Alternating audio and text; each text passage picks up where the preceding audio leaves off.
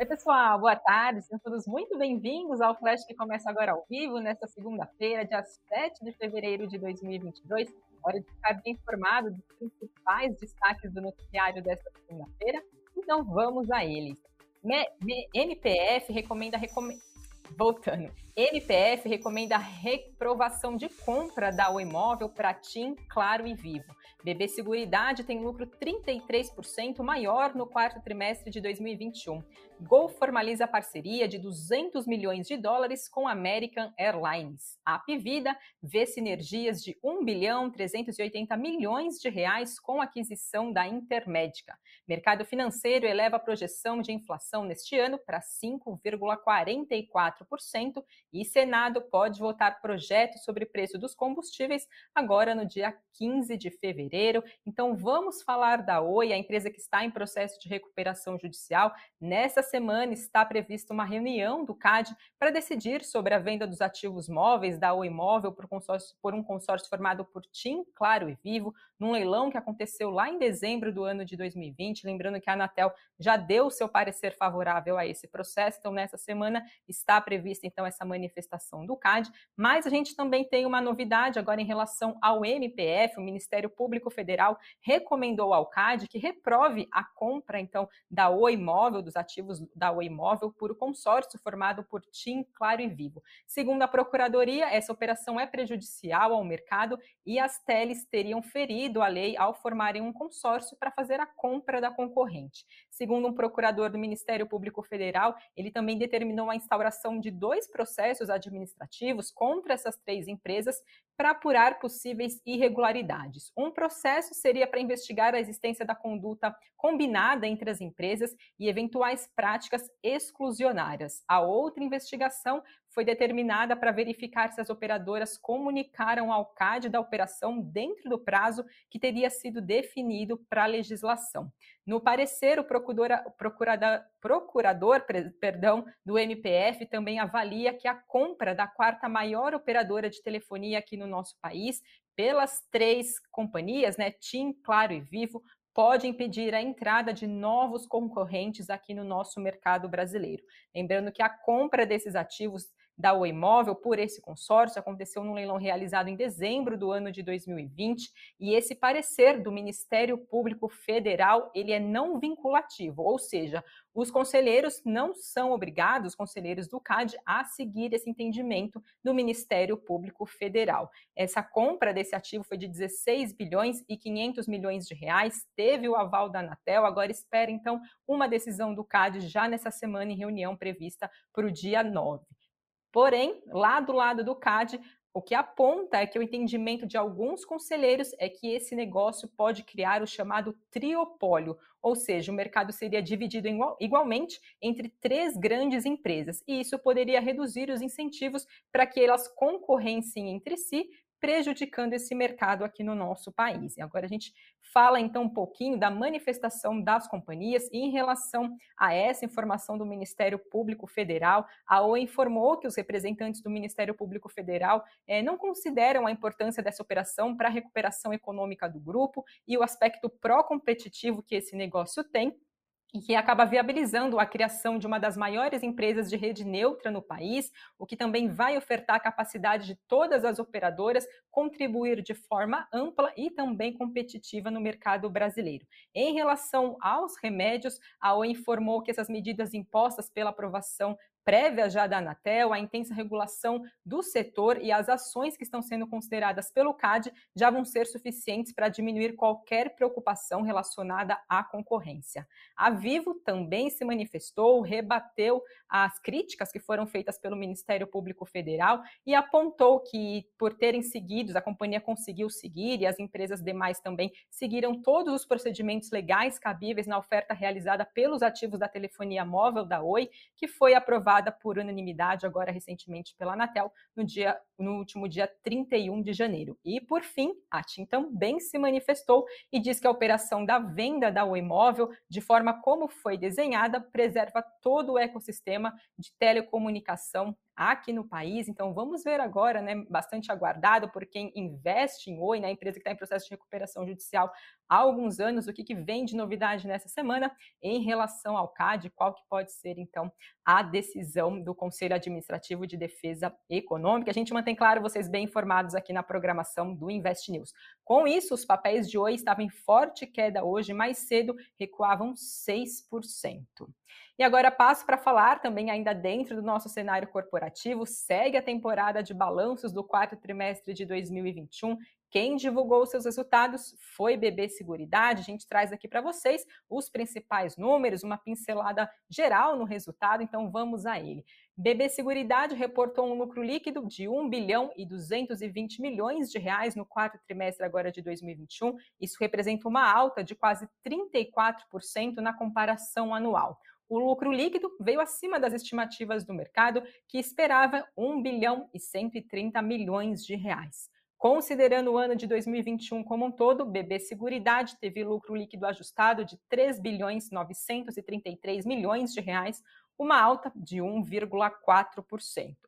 O resultado financeiro consolidado da BB Seguridade também das suas investidas foi positivo de quase 133 milhões de reais entre outubro e dezembro do ano passado, diante depois de um saldo negativo de mais de 109 milhões de reais que foi registrado no quarto trimestre de 2020. Falando um pouquinho dos prêmios emitidos de seguros, eles atingiram 3 bilhões 129 milhões de reais no quarto trimestre. Isso é uma alta de cerca de 14% em relação ao mesmo período do ano anterior. No ano de 2021 como um todo, os prêmios subiram mais de 16%. Segundo o BB Seguridade, esse resultado foi impactado positivamente pelo descasamento tanto de índices como temporal na atualização dos ativos e passivos relacionado aos planos tradicionais e também pelo resultado operacional que cresceu sustentado por maiores receitas com taxa de gestão. BB Seguridade também divulgou previsões agora para o ano de 2022, esperando que a, o resultado operacional não decorrente de juros cresça entre 12% e 17% no ano completo, enquanto os prêmios emitidos pela Brasil Seg foram projetados em alta de 10% a 15% e as reservas previdenciárias da Brasil Prev avançando de 9% a 13%. A companhia também anunciou a distribuição de dividendos no valor equivalente a 92 centavos por ação, equivalente ao montante então de 1 bilhão 831 milhões de reais. E esses pagamentos vão ser realizados com base na posição acionária agora do dia 10 de fevereiro. Mais cedo, papéis de BB Seguridade estavam em alta, logo na abertura do pregão chegou a liderar as altas do Ibovespa e subia mais de 3%. Temos novidades também da Gol, que informou nessa segunda-feira que fechou compromisso definitivo para uma parceria com a American Airlines, que envolve investimento de 200 milhões de dólares da companhia aérea norte-americana na empresa brasileira. Essa parceria, que foi anunciada em caráter preliminar lá em setembro do ano passado, envolve uma expansão das relações comerciais entre as empresas, com um acordo exclusivo, além também da aquisição de uma fatia de 5,2% da Gol pela American Airlines, por meio da emissão de mais de 22 milhões de novas ações preferenciais pela Gol. O fechamento dessa transação inclui a emissão de pagamentos pelas novas ações preferenciais e ele está sujeito à aprovação do CAD, que é o Conselho Administrativo de Defesa Econômica. Ainda dentro do nosso cenário corporativo, também temos novidades entre Apvida e Notre Dame Intermédica. A operadora de saúde Apvida comunicou ao mercado que as sinergias da aquisição da sua rival, que é a Notre Dame Intermédica, foram estimadas em 1 bilhão e 380 milhões de reais no período entre 2022 e o ano de 2024. Segundo a Apvida, a estrutura nacional combinada vai estar presente em um total de estados responsáveis por 92% do PIB do nosso país. E também informou que renegociação de suprimentos é uma das principais sinergias de curto prazo, como também a otimização e a renegociação de contratos existentes, aumento de eficiência operacional da rede de serviços e de análise de diagnósticos, além também dessa sinergia trazer ganho de escala para as companhias. O fechamento dessa operação acontece agora no próximo dia 11 de fevereiro e depois da divulgação desse resultado, a gente viu os papéis das companhias em forte queda, a Pevida recuava mais de 7% e Notre Dame Intermédica mais de 6%. Passo agora para falar de Petrobras. A companhia informou que concluiu a venda da sua participação em sete concessões denominadas Polo Alagoas, que fica em Alagoas, para Origem Energia. Essa operação foi concluída com um pagamento de 240 milhões de dólares para a Petrobras. E o valor recebido no fechamento se soma a um total de 60 milhões de dólares que já foram pagos para a Petrobras lá na assinatura do contrato dessa venda, então isso totaliza 300 milhões de dólares. Além dos campos e das suas instalações de produção, está incluída nessa transação a unidade de processamento de gás natural de Alagoas, que tem capacidade de processamento de 2 milhões de metros cúbicos por dia, sendo responsável pelo processamento de 100% do gás desse polo pela geração de, G, de LGN. Falo agora também, pessoal, da Eletrobras, que aderiu ao acordo de leniência firmado pela Controladoria Geral da União e da Advocacia Geral da União com Andrade Gutierrez para fins de ressarcimento, além então da própria elétrica, as empresas Eletrobras vão ser beneficiadas, as empresas da Eletrobras vão ser beneficiadas pelo acordo, serão então a Chesf, a Eletronorte, a Furnas e Eletronuclear que somadas derá um total de 139 milhões e 600 mil reais. Segundo a Eletrobras, desta forma vão retornar para a Eletro, é, Eletrobras parte dos recursos que a companhia tem direito diante dos prejuízos que foram causados pela construtora decorrentes do esquema de corrupção desvendado pela Operação Lava Jato. A empresa pontuou ainda que vai ter acesso às informações e aos documentos obtidos por meio desse acordo, de forma a avaliar se há outras medidas de ressarcimento que são cabíveis a serem adotadas em razão dos atos, dos atos ilícitos dos quais ela, a companhia alega ter sido vítima. Os valores desse acordo ainda não foram reconhecidos nas demonstrações financeiras da Eletrobras. Passo agora para falar de Braskem. A companhia informou que comprou uma fatia minoritária da empresa de reciclagem de plástico chamada Nexus Circular, mas não informou o valor da negociação. Segundo a Braskem, a Nexus converte plásticos de destinados para aterros sanitários em matérias-primas circulares que são usadas na produção de plásticos virgens sustentáveis. Segundo a Braskem, esse investimento na Nexus está em linha com o objetivo da companhia de eliminar os resíduos plásticos, que inclui projetos voltados para a infraestrutura de reciclagem. Então, aí mais uma novidade anunciada pela Braskem.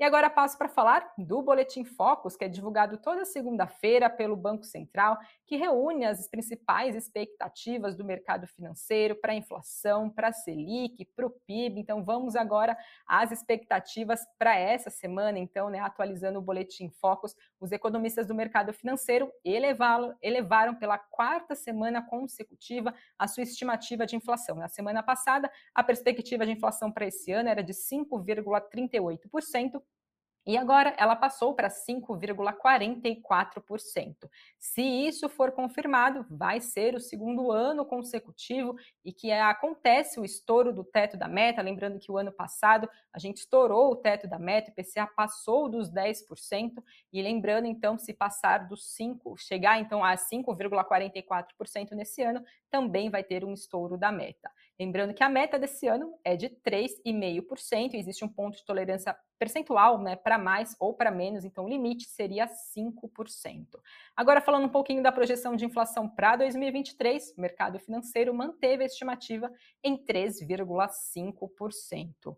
Falando um pouquinho agora da nossa taxa básica de juros, o mercado financeiro manteve a estimativa para a Selic agora para esse ano em 11,75%, então para o final do ano de 2022. Lembrando que atualmente ela está em 10,75%, então voltou voltou ao patamar dos dois dígitos. Recentemente, a gente teve na semana passada a decisão do Copom, elevando mais uma vez a nossa taxa básica de juros. Já para o ano de 2023, a expectativa do mercado financeiro é que a Selic permaneça estável em 8%.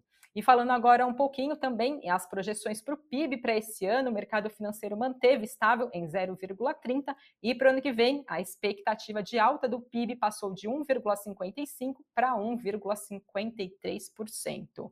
E por fim, em relação ao dólar, a projeção para a taxa de câmbio no fim desse ano permaneceu em R$ 5,60 e para o fim do ano que vem ficou estável em R$ 5,50. E agora vamos falar um pouquinho do nosso cenário político sobre PEC dos combustíveis. Temos a informação que o Senado colocou na pauta de votação agora para o próximo dia 15 de fevereiro dois projetos de lei que visam reduzir o preço dos combustíveis.